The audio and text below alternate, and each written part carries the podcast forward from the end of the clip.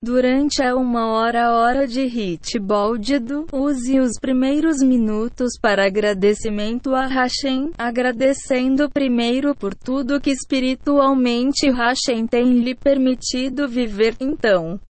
Agradeça pelas coisas materiais. Nos próximos 10 minutos, se concentre em lembrar de tudo que tem feito de transgressões ou que considera ser necessário pedir esclarecimentos e melhorias sobre o que aconteceu nas últimas 24 horas. Nos próximos 10 minutos faça pedidos a Hashem para lhe ajudar a ser feliz e olhar com emuna tudo aquilo que for acontecer nas próximas 24 horas, assim.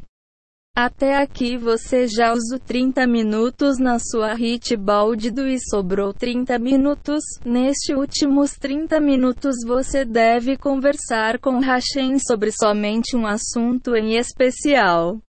E se precisar, pode usar para fazer algo que lhe deixe feliz. Uma dica importante é recitar o Tikkun Haklali antes de iniciar a uma hora de hit baldido.